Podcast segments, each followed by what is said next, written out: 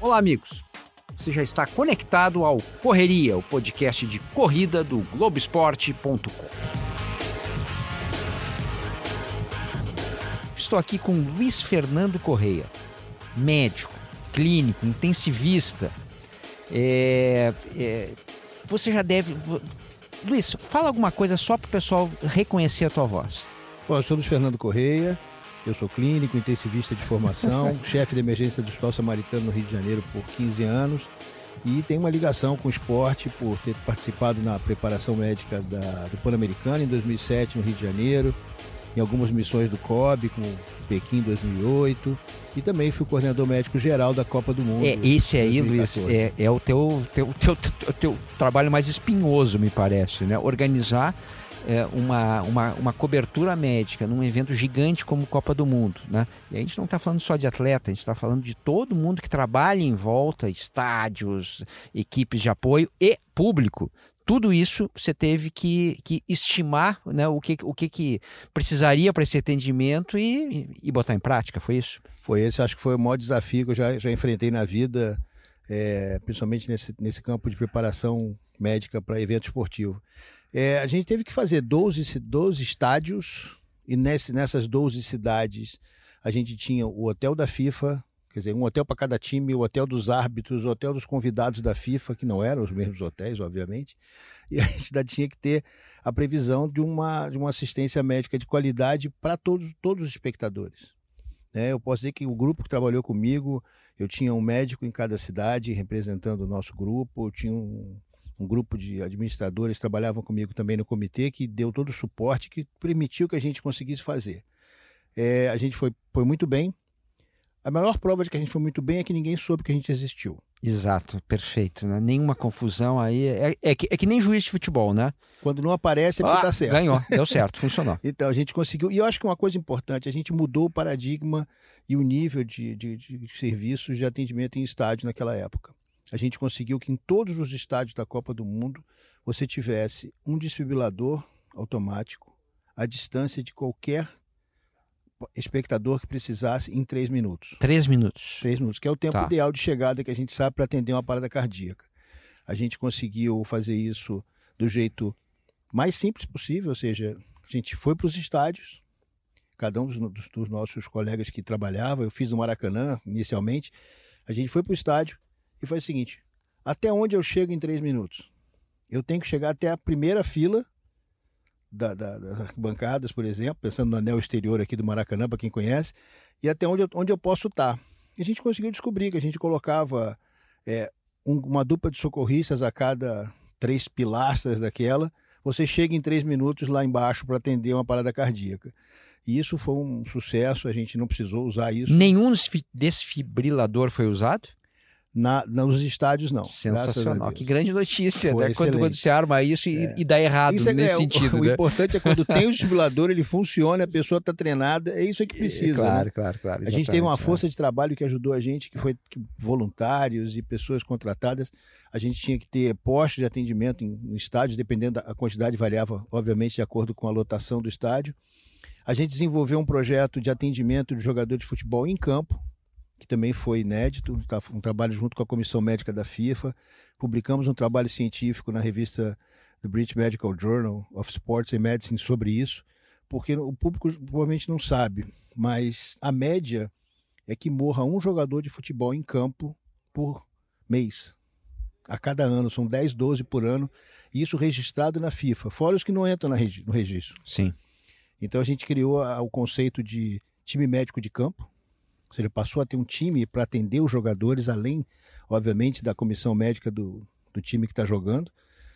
Tinha médico, tinha técnicos de enfermagem, tinha um enfermeiro, com um desfibrilador para atender cada time e uma sala médica para os atletas para atender as emergências maiores. A gente teve algumas emergências maiores durante a Copa do Mundo.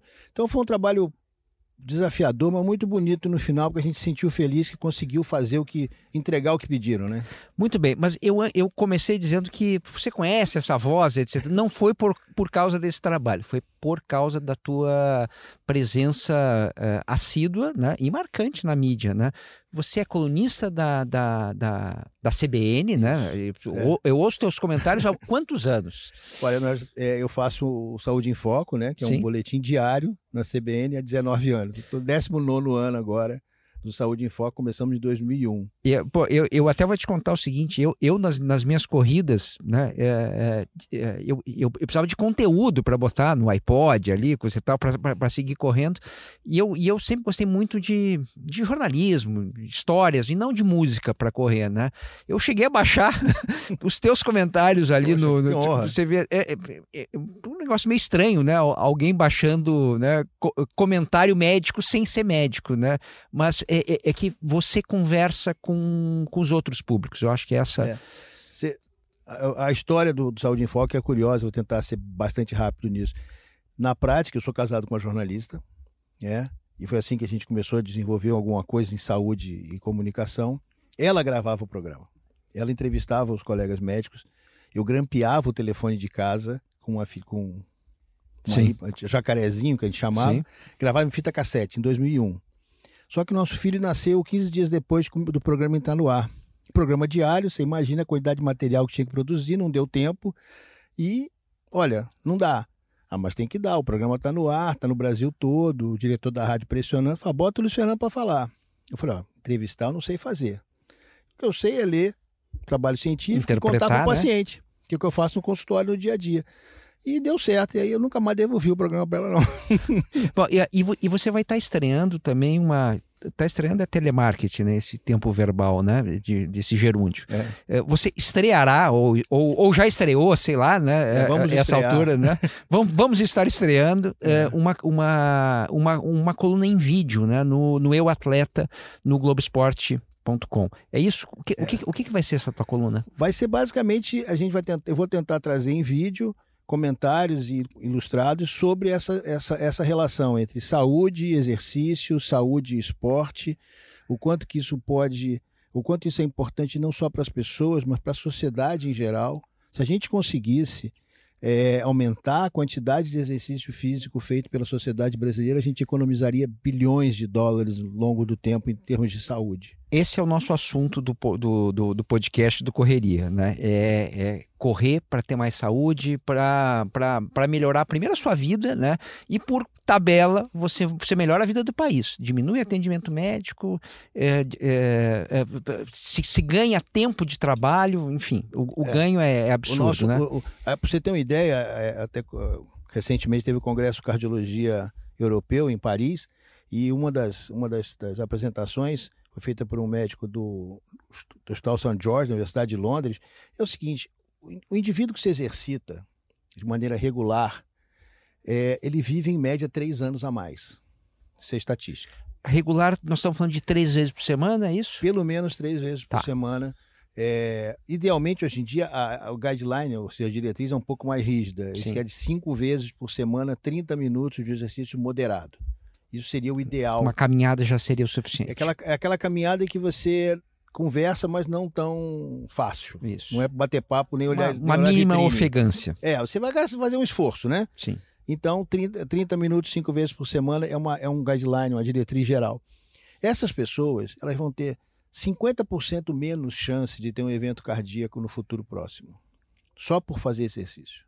A pressão arterial delas vai diminuir, elas vão ter menos problemas com as gorduras no sangue, elas vão ter, vão mudar o perfil dela de sensibilidade à insulina. Então, a chance de, por exemplo, alguém que tem, um, que tem uma propensão, ou seja, o perfil genético, seja para ter diabetes no futuro, talvez não precise tratar dessa doença, porque pode, ou então atrasar bastante o aparecimento da doença pelo exercício.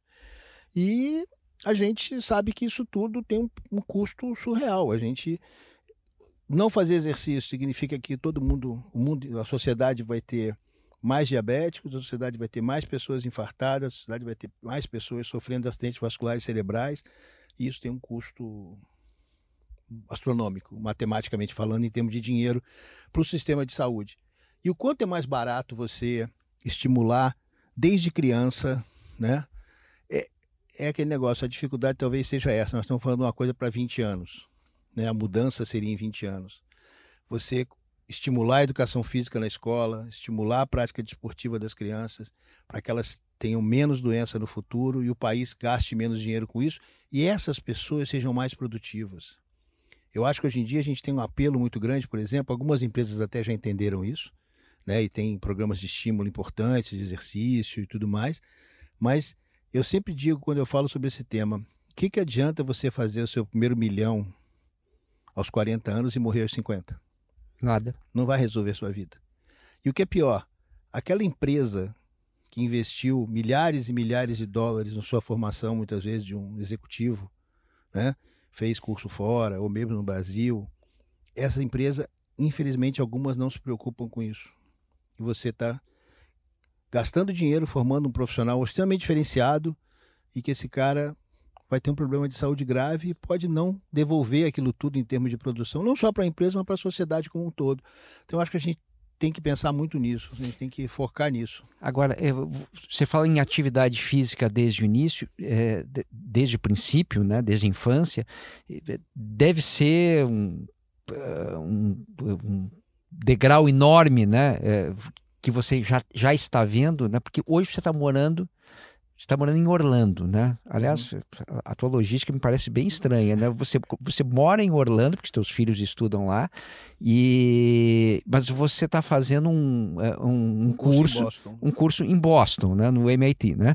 É, então, assim, essa, eu não entendi muito bem essa tua escolha de cidades, mas uma parece bem longe é, da outra. Só, né? A escolha foi a é. seguinte: a, a, a, opção anterior era Rio-Orlando. É, você deu uma melhorada, mas eu acho que não resolveu muito ali, né? Vai, vai. Ainda tem avião crianças, as, crianças, as crianças estão crescendo, graças a Deus. Um já foi para o college agora, a outra é. já se formou. Então minha vida agora vai dar uma organizada é, daqui então, para frente. Vamos, vamos, vamos pegar o moleque do, do college, né? Uhum. É, você tem é, o esporte mas introjetado na, ali, ali na sociedade. Quer dizer, é, é uma possibilidade de ele conseguir bolsa se ele se destacar em alguma, em alguma área esportiva. Então, só isso, né? E o ensino é caro nos Estados Unidos, né? ao contrário do que se pensa às vezes, só isso já é um tremendo estímulo, né? E assim vai, né? É, a gente vê isso desde as criancinhas pequenas. É, mesmo você pensa assim, ah, mas eu estou falando de coisas, colégios privados. Não. Escola pública, toda escola pública tem um uma pista de atletismo, um campo de futebol americano, obviamente, que é o esporte nacional. Você tem campos de beisebol, que é o mínimo. Algumas, a maioria tem piscinas, principalmente na Flórida, que é muito quente. É, então a gente tem estímulos para que essas crianças façam qualquer tipo de atividade. Existem, existem vários parques com campos comunitários, em qualquer bairro você encontra um parque com disponibilidade para qualquer um fazer esporte. E estrutura do tipo quadras e e campos de futebol organizados para você marcar lá e jogar com seus amigos. E essa coisa que você fala, por exemplo, é, é desde o pequenininho, né? Eles começam a, a falar de, de, esporte. Meu, meu filho jogou, chegou nos Estados Unidos, no, no high school, né? No segundo, no segundo grau. É, jogando futebol brasileiro, porque ele chegou por questões de logística. Soccer. Soccer, porque ele chegou em agosto e já estava já fechado o time de futebol americano. Então ele foi jogar soccer, jogou. No outro ano, é, o professor, o técnico viu ele treinando na academia, chamou ele para fazer futebol americano. Ele foi jogar futebol americano, jogou dois anos de futebol americano no high school. E umas coisas interessantes: o time de futebol americano da escola, por exemplo, ele uma vez por semana, jogadores do time de futebol, alunos, vão para as classes dos pequenos falar de esporte falar da importância de treinar, daquilo como formação. É a coisa que a gente fala muito aqui, a palavra que está meio desgastada, né? Formação cívica, do, a parte cívica do esporte, comunitária do esporte. Eles saem da escola para fazer atividades comunitárias, por exemplo, eles reformaram duas casas de veteranos de guerra que eram muito velhinhos, que não tinham condições. O time foi lá e pegou a enxada e foi lá construir a casa.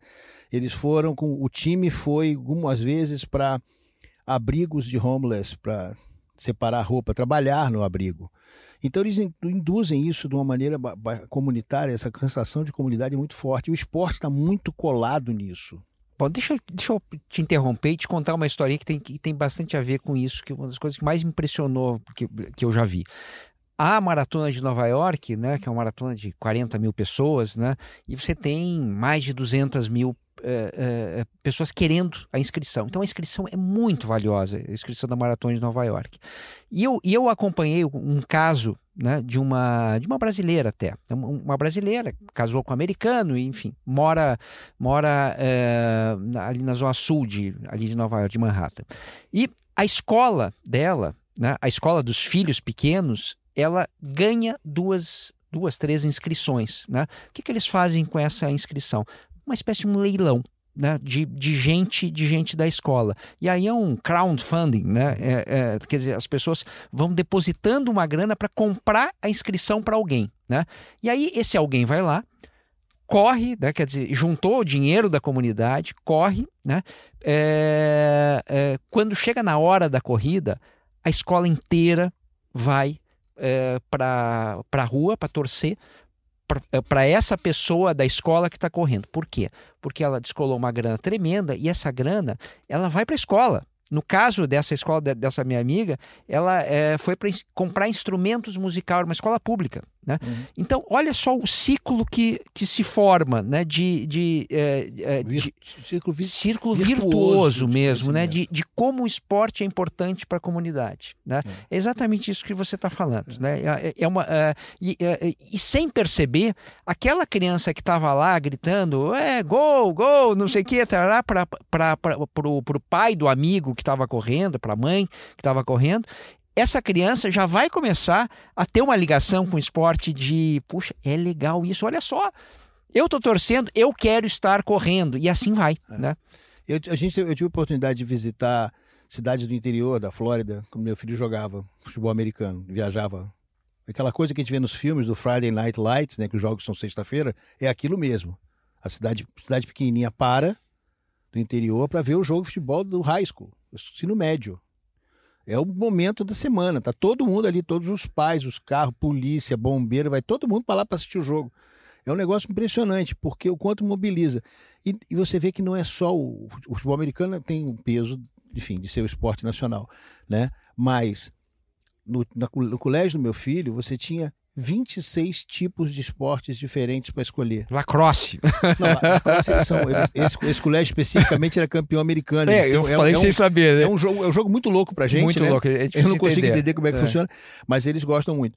Mas desde arco e flecha. Sim. Porque tem é, é, o, o, a luta, a luta greco-romana, o wrestling deles lá é, é poderoso, um né? Poderoso nas escolas. Natação é muito forte, né? no sul dos Estados Unidos, principalmente. Então, quer dizer, tem esse estímulo. E a gente via isso, às vezes, no colégio público, quando ia jogar com o colégio público, é, numa região mais pobre da cidade, uma região mais pobre do estado, eles tinham tudo.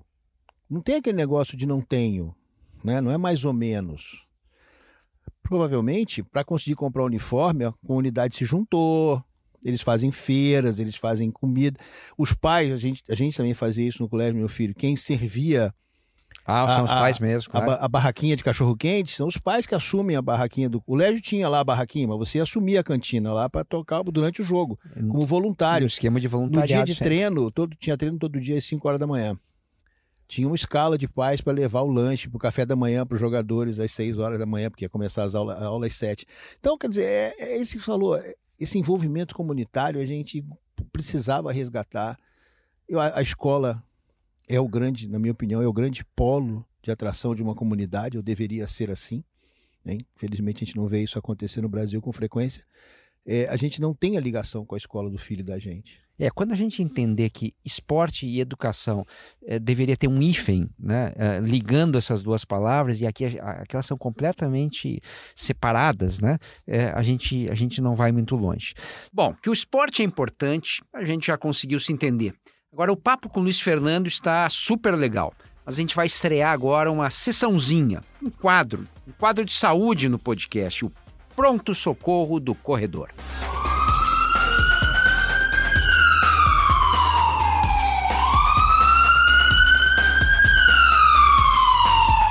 E hoje a gente vai falar sobre o princípio de tudo, né? Quero começar a correr. Doutor Luiz Fernando, que, que eu preciso fazer para começar a correr, para começar a correr tranquilo, sem medo de nada? Então, do ponto de vista médico, o que você precisa é consultar seu médico para saber se você tem condições cardiológicas para correr, se você não tem nenhuma, nenhum problema de saúde que te, te impeça ou qualquer coisa que precise corrigir antes.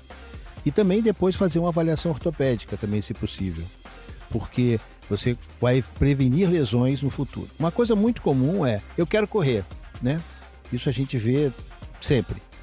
Tem a maratona, passa na televisão, na semana seguinte aparece alguém no consultório querendo começar a correr. Isso é. Graças a Clássicos. Deus acontece, né? Ainda bem que acontece. O problema é que essa, essa pessoa tem que. Às vezes ela vai ouvir uma coisa que ela não gosta do médico. Vai dizer: olha, eu preciso que você faça uns exames, eu preciso que você faça uma avaliação. A tua história familiar tem alguma coisa que pode te preocupar a gente, então vamos precisar que você faça uma avaliação cardiológica básica que não precisa ser muito, não, são, não precisam ser muitos exames, como as pessoas imaginam. O importante é o teu médico conhecer a tua história, conhecer a história da sua família, fazer um bom exame clínico e a partir daí, eventualmente, pode ser que precise pedir um eletrocardiograma para ver o ritmo do seu coração, pedir um ecocardiograma, assim, em alguns casos, ou até algum exame mais complexo, mas sempre a partir da sua história, da sua avaliação física feita pelo médico, ele vai fazer uma hipótese que precisa ser. Não sai pedindo exame para alguém, fala, ah, faz um pedido de exame que eu vou levar no médico. Não, pelo amor de Deus, deixa o médico examinar primeiro. O exame é complementar, ele não é o primário. Eventualmente, esse, esse médico pode não pedir nenhum exame ou você pode. acha impossível isso? Não pode. O ideal é que as, as, as, diretrizes hoje em dia falam que, do ponto de vista cardiológico, todo mundo faça pelo menos uma avaliação cardiológica até os 20 anos de idade, para ter um, um ponto de partida com, eh, com, com risco de descobrir o quê né, até os Olha, 20 anos? Até os, até os 20 anos vai descobrir se existe alguma alteração de ritmo cardíaco, por exemplo, na ausculta cardíaca, no exame físico. Ele pode descobrir na história daquele paciente, por exemplo, é, uma história de morte súbita na família cardiológica, um tio, um pai, um avô que faleceu subitamente muito antes da hora. Talvez mereça uma investigação um pouco mais profunda. Fazer os exames básicos mínimos de perfil lipídico, ou seja, medir o colesterol, medir as outras gorduras no sangue para saber se tem alguma coisa ali que alguma coisa Possa familiar. ter um entupimento de artéria ali? Não, na verdade o que a gente surpreende nessa idade é muito mais alterações que a gente chama de alterações familiares do perfil da gordura, porque tem, tem doenças genéticas que aumentam a gordura e a pessoa não sente nada. Aos 20 anos de idade, o cara está correndo na praia, jogando futebol, e aí sim, pode estar tá correndo um risco de fazer um, um depósito de gordura numa artéria do coração, que vai dar problema daqui a 10, 15 anos. Então você já vai prevenindo isso antes. Feito isso, o médico aí vai estabelecer uma programação. Mas a maioria, a maioria, das pessoas vai fazer essa primeira avaliação e aí depois, mais tarde, quando quiser fazer, se for o caso de rever, porque está fazendo exercício, você vai fazer um check-up anual a partir dos 30, 40 anos de idade, dependendo do, do teu perfil. O mais importante é que a gente, na medicina hoje em dia, a gente caminha para uma coisa que é muito mais personalizada, em que sentido?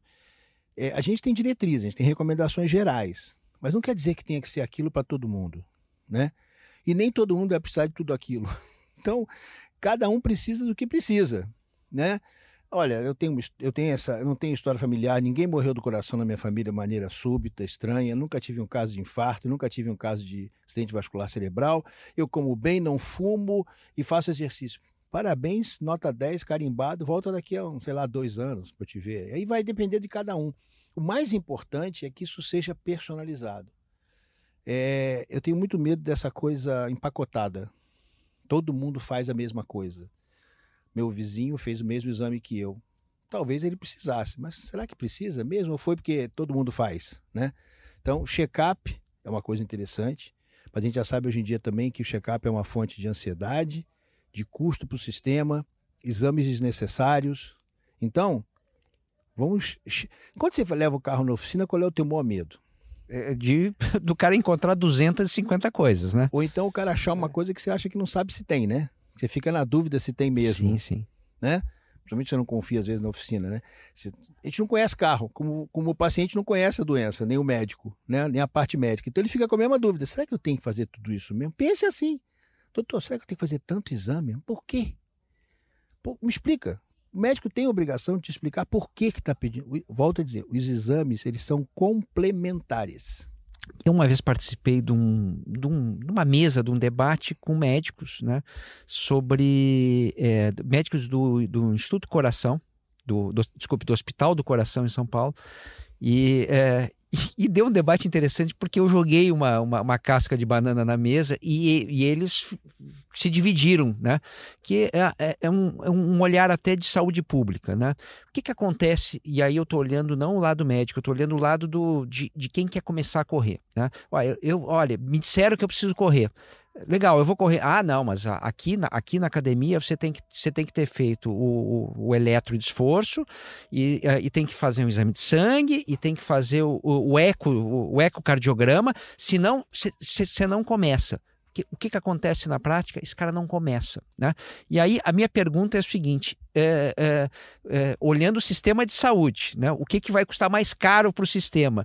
Você é, é, colocar barreiras, é, barreiras altas, né, que façam o cara não nem começar e ficar sentado no sofá e eventualmente esse cara vai ter um ataque cardíaco ou um, um AVC ou sei lá o que, justamente pela, pela não mobilidade ou você é, conversar mais com ele, ser um pouco menos é, é, dogmático nessa história do, da exigência do exame. É, esse, esses, esses exames que a gente chama de exames de, de screening ou exames de, é, de seleção pré-esforço, né? existe uma discussão enorme, até mesmo quando você fala de atletas. Estou falando de até de. Já teve um trabalho, por exemplo, no, um, um trabalho italiano, que foi o grande marco dessa história, porque seria a prevenção de morte súbita cardiológica em, em adolescentes fazendo atividade esportiva. Até hoje não se conseguiu provar de maneira efetiva que é custo efetivo fazer exame em todo mundo. O que tem que ter é a medicina de básica, aquela medicina que vai te ouvir. O cara vai conversar contigo. Porque senão vira aquela coisa, ah, mostra aqui o documentinho, que eu carimbo o selo e fica tudo certo. Não sei se é isso que precisa. O que precisa é, talvez, é que eu digo, é, a gente precisa que as pessoas vão ao médico para saber se podem fazer, se não tem um impedimento de fazer exercício. Às vezes tem a necessidade, o médico no exame físico, ele repara que o paciente, por exemplo, tem um desequilíbrio de altura de bacia, que merece uma avaliação ortopédica, porque ele teve algum problema de, de postura a vida inteira, é, algum problema é, ortopédico que ele reclame que, olha, doutor, quando eu acordo de manhã cedo eu tenho uma dor na sola do pé insuportável. Está avisando, está contando que facite. Está contando que tem facite, porque é uma moça que anda de sapato alto a vida inteira, há 10, 15 anos de sapato alto, está tudo, tudo né, curtado. E, enfim, uma tendinite por causa disso. Isso as dicas você consegue pegar na sua anamnese, na sua conversa com o paciente, se você quiser escutar aquilo tudo como médico. E aí você decide. Precisa disso tudo para um cara de 30 anos? Não. Exame básico, talvez um eletro, para ver, volto a dizer, o ritmo do coração. É, se não tem história familiar nenhuma, talvez não faça nem exame de sangue, entendeu? Mas um bom exame físico e bota aquele cara para fazer exercício que ele possa fazer, porque ele quer fazer. É o que você falou, não pode atrapalhar isso, não pode ser um complicador. O problema é que muitas vezes essas definições elas passam a ser definições de segurança. Exatamente. É, bom, você morando nos Estados Unidos deve, deve sofrer muito, que é, que é o medo do processo. É. Né?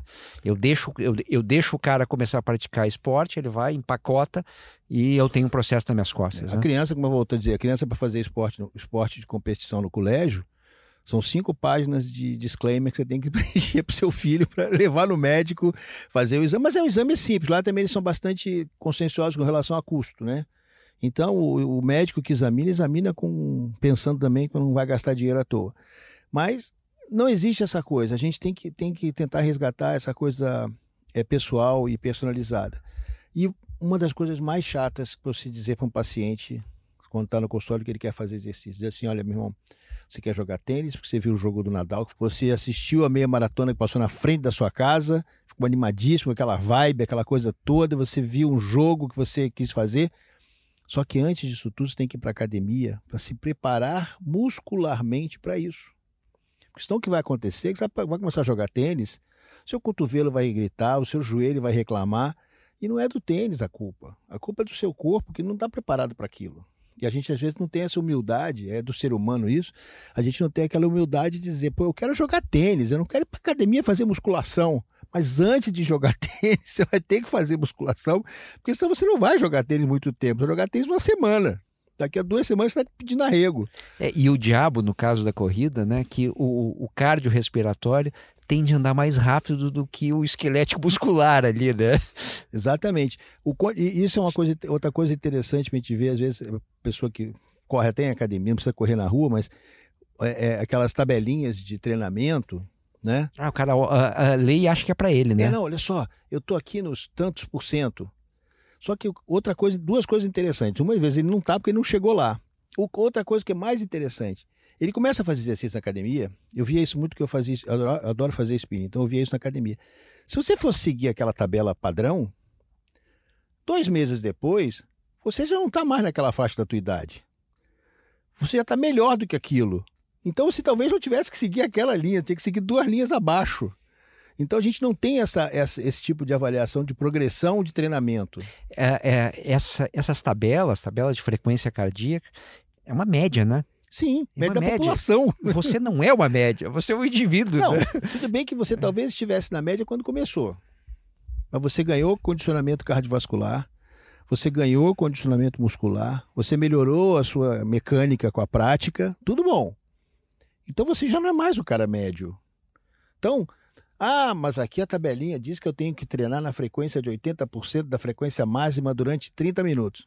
Talvez não, meu caro. Talvez você tenha que treinar 45 minutos nessa frequência. Mas Ou mudar isso, são né? referências só, é, né? É uma, uma ajuda, né? Não pode seguir virar claro. dogma, mas é um dos riscos que a gente vê acontecer com alguma frequência. Então o sujeito está treinando, na verdade está subtreinando, porque ele não, não chegou lá. Mas isso já é sofisticação. Esse já é o cara que passou a barreira e está fazendo exercício, né? Tá certo. Muito bem. Então já, eh, já pegamos a dica, né? É, vá ao médico, converse. É isso, né? Isso. Vá ao médico, converse, pergunte se você identificou algum fator de risco importante na sua família, principalmente do ponto de vista cardiovascular.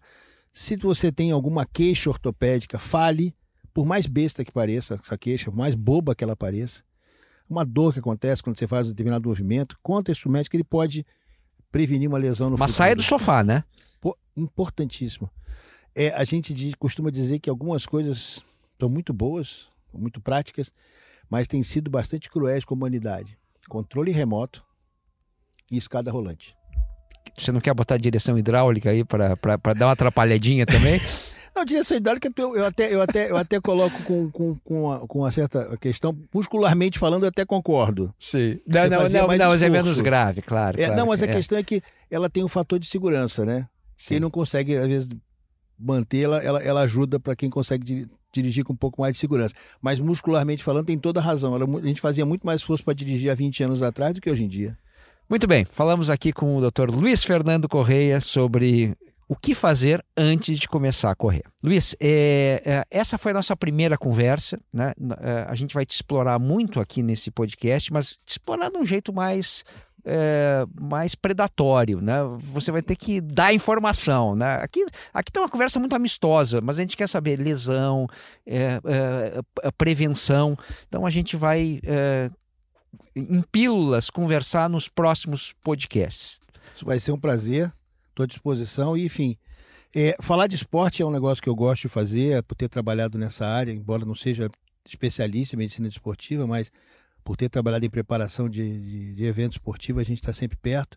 E, como clínico, é o que eu sempre preguei no consultório. Eu sempre pedi para os pacientes fazerem. E eu acho que a grande mensagem é a gente falar o seguinte: faz exercício, mas faz uma coisa que você goste. Existe um exercício que você goste. É muito difícil. Ah, não consigo. Não, gosto. Tem, hoje em dia você tem opção de tudo, né? Tem corrida, tem aula de, de spinning, de bicicleta na rua, você pode nadar, fazer hidroginástica, fazer pilates, faz, mexa-se.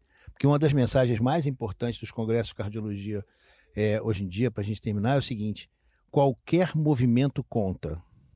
O que você não pode é ficar sentado na cadeira. Trocar é, a hora do almoço no escritório, descer de escada e andar 10 minutos para ir comer um pouquinho mais longe, conta.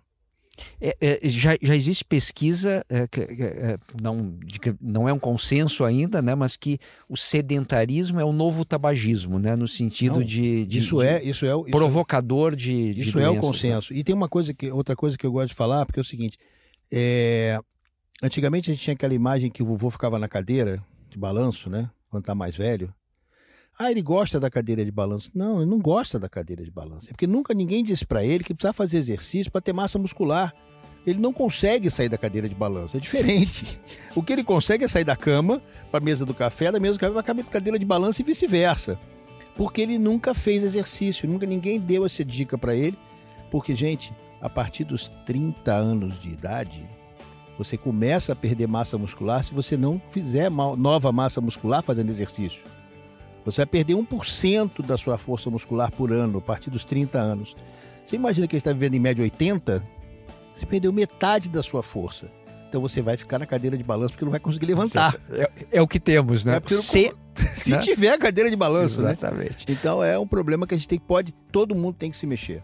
Muito bem, Dr. Luiz Fernando Correia, é, nos próximos podcasts tem mais. Falaremos muito mais sobre lesões e, e, é, e, coisas boas também, né? Lesão é ruim, mas é, a gente tem que tratar. a gente tem que evitar a lesão. É isso. E dá para fazer. Muito bem. Esse foi o papo com o Dr. Luiz Fernando Correia. Espero que vocês tenham gostado. Correria é um podcast do Globoesporte.com, com a edição do Leonardo Bianchi. E a gente volta daqui a uma quinzena, quinta-feira, sempre quinta-feira. Valeu, abraço a todos.